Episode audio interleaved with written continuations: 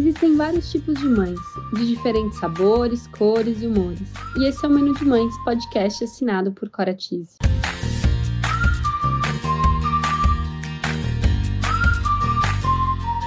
Eu sou a Cora, mãe da Teodora, trabalho há 10 anos no mercado infantil e sou idealizadora do Menu de Mães, onde vou compartilhar com vocês experiências, aprendizados, através de reflexões, entrevistas e bate-papo, para trocarmos muitas receitas. Bem-vindos a mais um episódio do podcast Menu de Mães, com apoio da Magic Toys.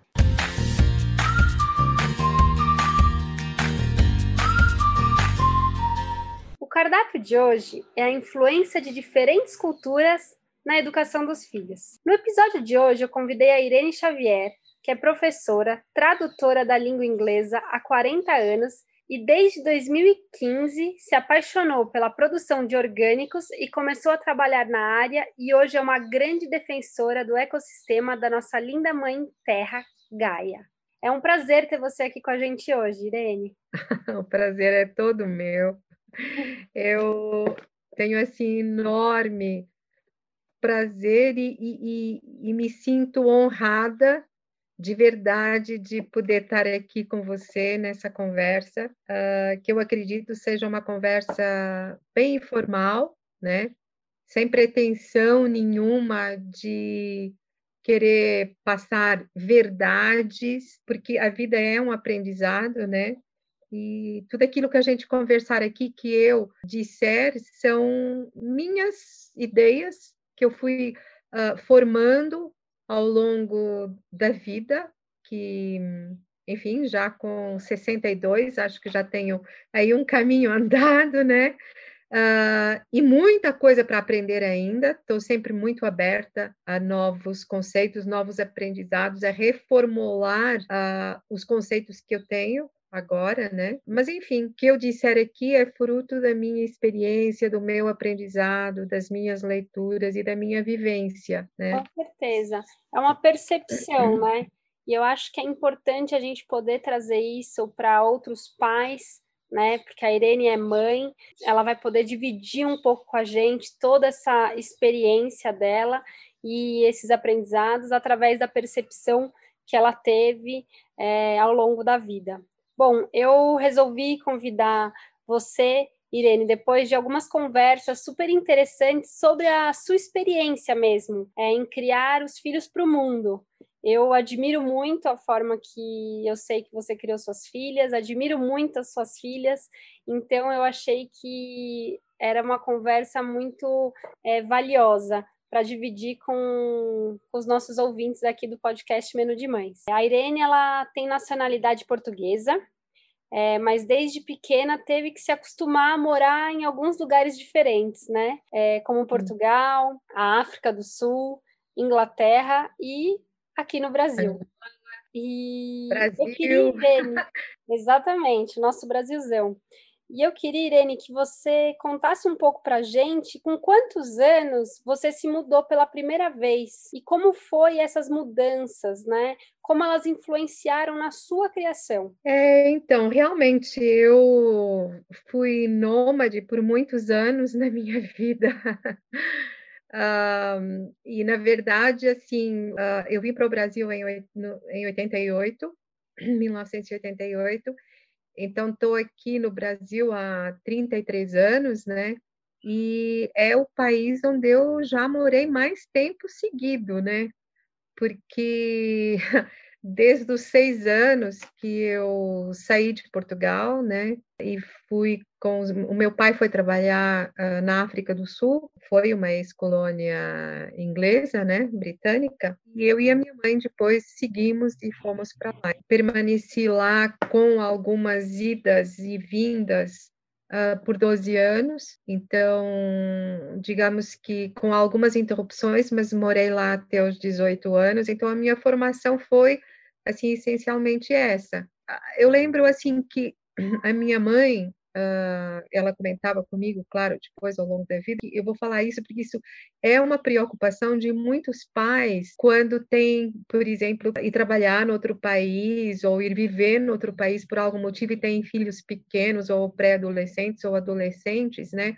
E assim, na minha experiência de professora de muitos anos, né, há mais de 40 anos, eu sempre ouvi dos pais essa preocupação, essa preocupação de ah, estou indo morar fora, mas e os meus filhos? Estou preocupada, né? E eu sempre falo assim: a menor das preocupações que você deve ter é com seus filhos. Quando menos você perceber, eles já estão adaptados, já estão falando o idioma, e você ainda está lá struggling, né? Lutando ali para se acostumar, para se adaptar, né? E eles vão se adaptar muito mais rápido. E eu vivi isso como experiência, eu vi meus irmãos viverem isso e eu vi isso ao longo também dos meus clientes que fizeram essa experiência e que realmente depois vieram e me disseram: olha, você tinha toda a razão. Eles se adaptaram muito mais rápido que nós, né? E assim, é uma, uma experiência muito enriquecedora, sabe? uh, é, é, não só culturalmente, mas uh, para a vida mesmo, né? Com certeza. Essa, essa, esse aprendizado. E, e assim, eu, eu, posso contar um pouquinho do que aconteceu comigo quando eu tinha seis anos. Eu saí de Portugal iniciando a pré, o, o prézinho, né? Então, começando a, a, o início da alfabetização, né? Uh, não era comum, é que a minha mãe me colocou numa professora, tal, lá, um grupo de crianças, então, naquela época não era comum aos seis anos você já iniciar a alfabetização, você só ia iniciar quando entrava na primária, né? Aos sete, naquela época. Mas eu já tinha, ah, já estava num, num prézinho diferente, particular, e que já estava começando. E quando eu fui para a África do Sul, eu ainda não escrevia português, né? Eu estava iniciando, então eu não escrevia, né? E mal lia, lia é, pouco ainda, né? E eu lembro que eu cheguei lá, uh, eu só sabia uma palavra de inglês, que foi um primo que me ensinou, uh, que me ensinou a falar thank you, e uhum. eu lembro que eu repetia isso várias vezes para todo mundo, para as aeromoças, para tudo que eu sempre que eu podia, né? Mas eu lembro, a única coisa que eu lembro é do primeiro dia de aula, que era um colégio católico, St. Joseph School, eh, de freiras, e eu lembro da minha mãe me deixar lá e eu ficar sozinha e eu não entender absolutamente nada do que elas falavam comigo, e eu só olhava e eu lembro de chorar, né? Porque eu não entendia nada. Mas eu só lembro desse primeiro dia, porque depois eu simplesmente aprendi, me adaptei, né? Uh, eu acho que foi muito mais sofrido para minha mãe, né? O ter que ir e me deixar na, na, na escola naquelas semanas seguintes do que para mim mesmo, né? Porque, né? Logo fiz amizade e já fui aprendendo, né? Ali na, na prática, na, na marra, é e foi muito bom, né? É bom que as crianças elas têm uma facilidade em se adaptar muito grande, né? E é isso, as mães e os pais que muitas vezes se preocupam muito. Eu queria saber, Irene, como foi viver em tantos países é, diferentes devido às culturas diferentes, né? Como isso influenciou na sua criação? Olha, muito, influenciou muito, porque eu nasci e tive a minha primeira infância numa aldeia do norte de Portugal. Então, um lugar muito conservador, muito puritano, onde uh, a igreja é que regia os valores da religião, é que, na verdade, regiam a vida das pessoas, né? Muito mais que o, o, resto das influências, né? De cultura, etc. E eu fui parar, né? E, e, eu falo isso porque, né? A minha mãe tinha 18 anos quando eu nasci, o meu pai 19. Então eles eram muito jovens e a minha mãe era uma mulher do campo, né? Uh, muito uh, influenciada por, por, essa cultura que eu acabei de falar e vai parar num país de cultura britânica com completamente diferente da dela, um modo dos pais educarem seus filhos de uma forma muito diferente, muito mais livre e com valores diferentes e com formas diferentes de, de educar né? E isso a assustou bastante. Me criar ali, depois meus irmãos, né? Então, assim, ela colocava um, um freio para mim, especialmente quando eu virei adolescente, né? E foi difícil até de lidar com isso, né? Que mais tarde na vida depois eu, eu, e ela conversamos sobre isso e ela mesma falava, é, foi fruto do meu medo, né? Um medo que hoje eu vejo que era era infundado, era sem razão. Mas enfim, eu convivia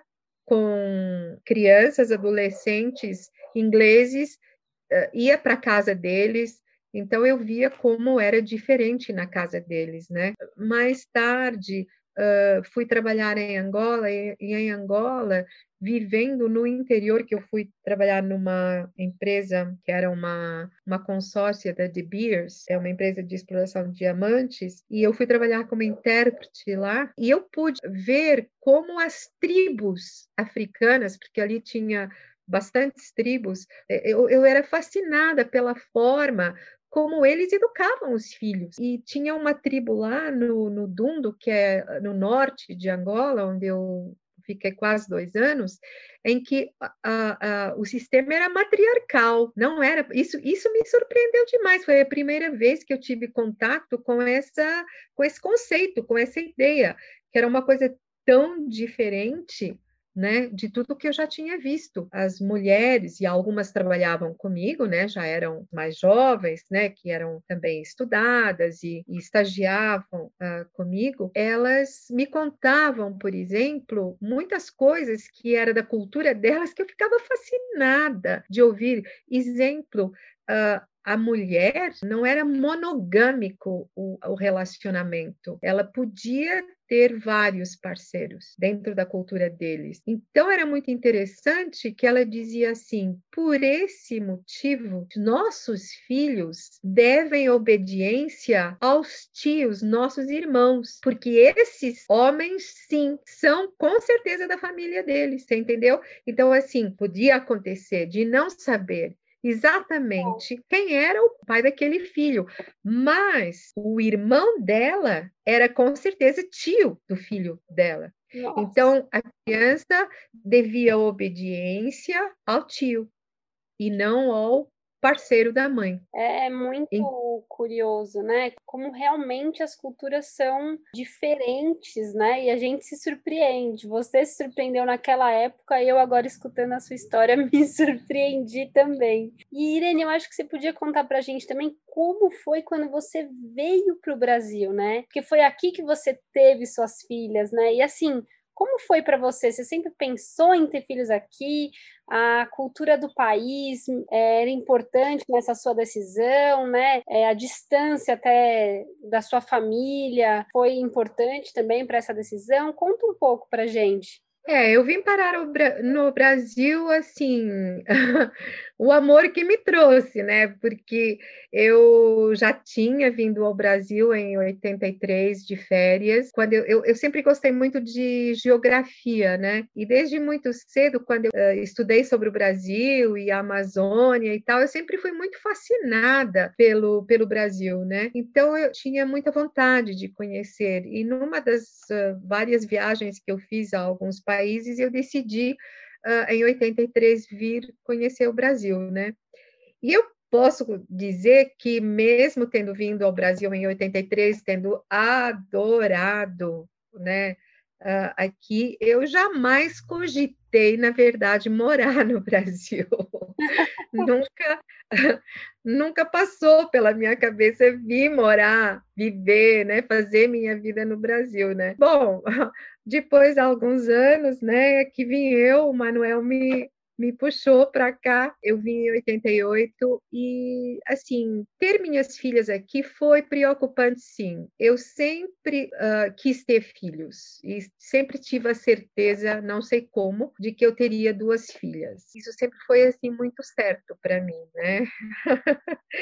Quando a, a Fernanda, minha filha mais velha, nasceu, Sim, foi uma grande preocupação, até porque eu tive um episódio bem complicado. Eh, eu estava grávida de três meses, eu, sofri um assalto em casa à mão armada, né? Graças a Deus eu nunca mais tive nenhum episódio desse aqui, mas estava aqui no Brasil havia um ano e estava grávida de três meses, então foi assim uma coisa que me uh, mexeu muito comigo, me chocou bastante, uh, me deixou muito insegura. Resumindo, foi sim situações várias que me deixavam bastante insegura, tanto que a Mariana, minha segunda filha, nasceu em 91 e em 94 a gente cogitou bastante o, a possibilidade de ir morar na Europa. Enfim, eu acabei sendo eu mesma, eu que era a que mais queria ir, acabei sendo eu a, a decidir permanecer no Brasil. Muitas pessoas falavam para mim: nossa, você tendo a possibilidade de morar, de educar tuas filhas uh, em Portugal, ou seja, na Europa, né? Por que você escolhe uh, ficar aqui. E eu não me arrependo nada de, de ter escolhido ficar aqui, sabe? Porque eu adoro a Europa, eu adoro o sistema europeu de segurança, de cultura, né? Eu acho o estar aqui então, uh, eu acho que a diversidade que tem aqui enriquece demais culturalmente entendeu? Então, na Europa, você sim vai ter maior segurança, vai ter melhores condições. Uh, eu vejo porque eu sempre acompanhei meus sobrinhos, né, que são da mesma idade das minhas filhas. Minha irmã mora lá, né, sempre morou lá. Em nada devem culturalmente, pelo contrário, eu acho que em termos de articulação e de diversidade e de experiências enriquecedoras que a oportunidade é maior. Que né? bacana, é muito bom escutar isso, né? Chegamos a fazer uma experiência, digamos, das crianças ficarem lá em Portugal também. Eu fui ficar um tempo na Inglaterra, uh, num curso que eu fui fazer, e deixei minhas filhas em Portugal com os meus pais, né? E elas, como iam ficar um tempo maior, elas chegaram a ir para a escola. Então, a Fernanda foi para a primária, a Mariana foi para o pré, que era muito engraçado quando elas voltaram depois para cá com sotaque, né? Uh, português, todo mundo dava risada, né?